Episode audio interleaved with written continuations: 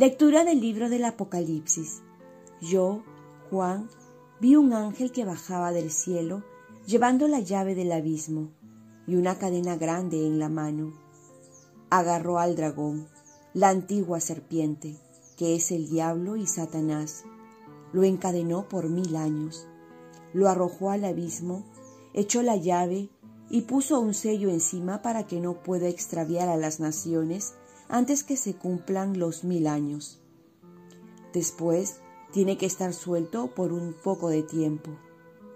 Vi también unos tronos, y en ellos se sentaron los encargados de juzgar.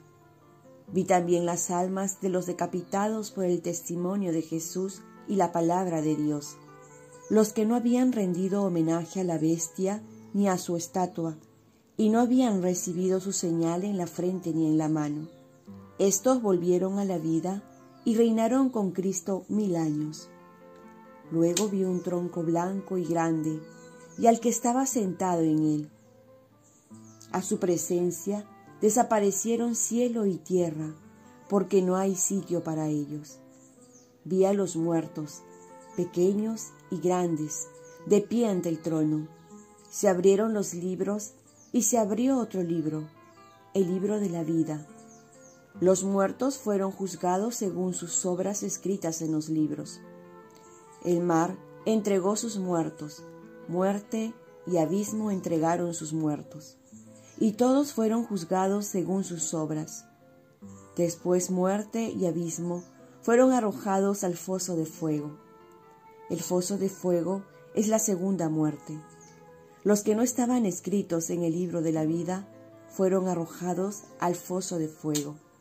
Luego vi un cielo nuevo y una tierra nueva, porque el primer cielo y la primera tierra han pasado, y el mar ya no existe. Y vi la ciudad santa, la nueva Jerusalén, que descendía del cielo, enviada por Dios, arreglada como una novia que se adorna para su esposo. Palabra de Dios. Salmo responsorial.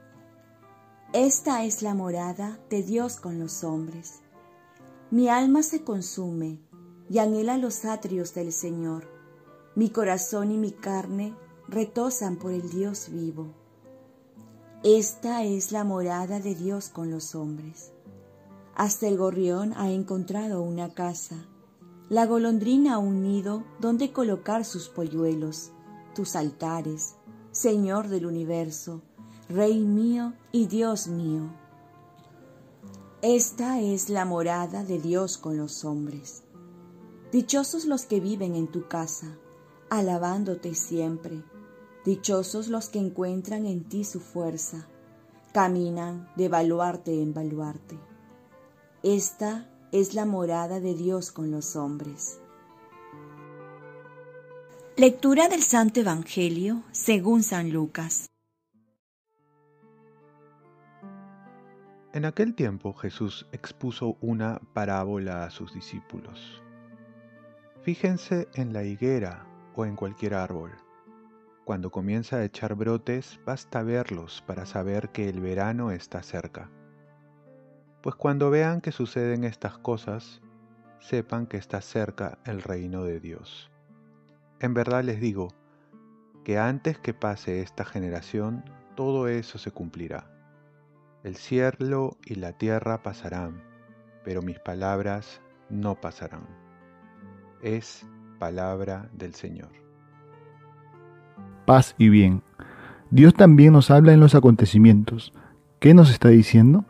Dios nos habla de muchas maneras, generalmente por la oración, por su palabra, por una persona, por los buenos libros, etc. Pero también por los acontecimientos que está ocurriendo en el mundo, en otras palabras se les conoce como los signos de los tiempos. Es decir, ¿qué nos quiere decir el Señor con lo que actualmente está ocurriendo en el mundo el día de hoy? Tenemos que saber leer tanto los acontecimientos que pasan en el mundo, pero también los acontecimientos que pasan en nuestra vida. Más que preguntarnos el por qué, deberíamos preguntarnos el para qué. Quizás no entendemos las causas, pero sí podemos ver las consecuencias. Algunos ejemplos. si una persona fallece y si es un ser querido, uno puede preguntarse qué es lo que el Señor me está diciendo. Quizás que yo también debo prepararme para la partida de este mundo. Si estoy sin trabajo, quizás me está invitando a buscar nuevas oportunidades, a descubrir nuevos talentos. Quizás si uno ha caído enfermo y está en cama, pues es hacer un alto, cuestionarme cómo va mi relación con Dios y con mis seres queridos. Y así, muchos acontecimientos, Dios nos habla.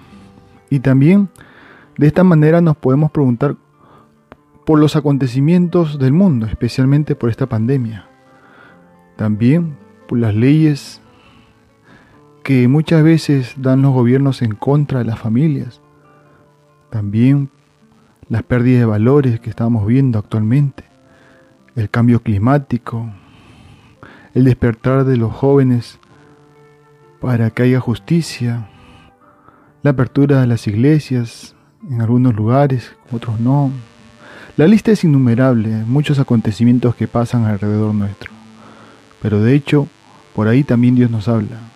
Y para poder entender, para poder escuchar, tenemos que cumplir un requisito y Jesús nos lo dice. Dice, fíjense en la higuera o en cualquier árbol, cuando comienza a echar brotes, basta verlos para saber que el verano se acerca. Esto significa saber detenernos, a meditar, a contemplar sobre todo acontecimiento y preguntarnos en la oración qué es lo que Dios me quiere decir. Oremos. Virgen María, ayúdame a detenerme a meditar los acontecimientos para saber escuchar a Dios que me habla por ahí también. Ofrezcamos nuestro día. Dios Padre nuestro, yo te ofrezco toda mi jornada, mis oraciones, pensamientos, afectos, deseos, palabras, obras, alegrías y sufrimientos, en unión con el corazón de tu Hijo Jesucristo, que siga ofreciéndose a ti en la Eucaristía para la salvación del mundo. Que el Espíritu Santo que guió a Jesús sea mi guía y mi fuerza en este día, para ser testigo de tu amor. Con María, la Madre del Señor y de la Iglesia, te pido por las intenciones del Papa y para que sea en mí tu voluntad. Y la bendición de Dios Todopoderoso, Padre, Hijo y Espíritu Santo, descienda sobre ti y los tuyos. Cuenta con mis oraciones, que yo cuento con las tuyas y que tengas un santo día.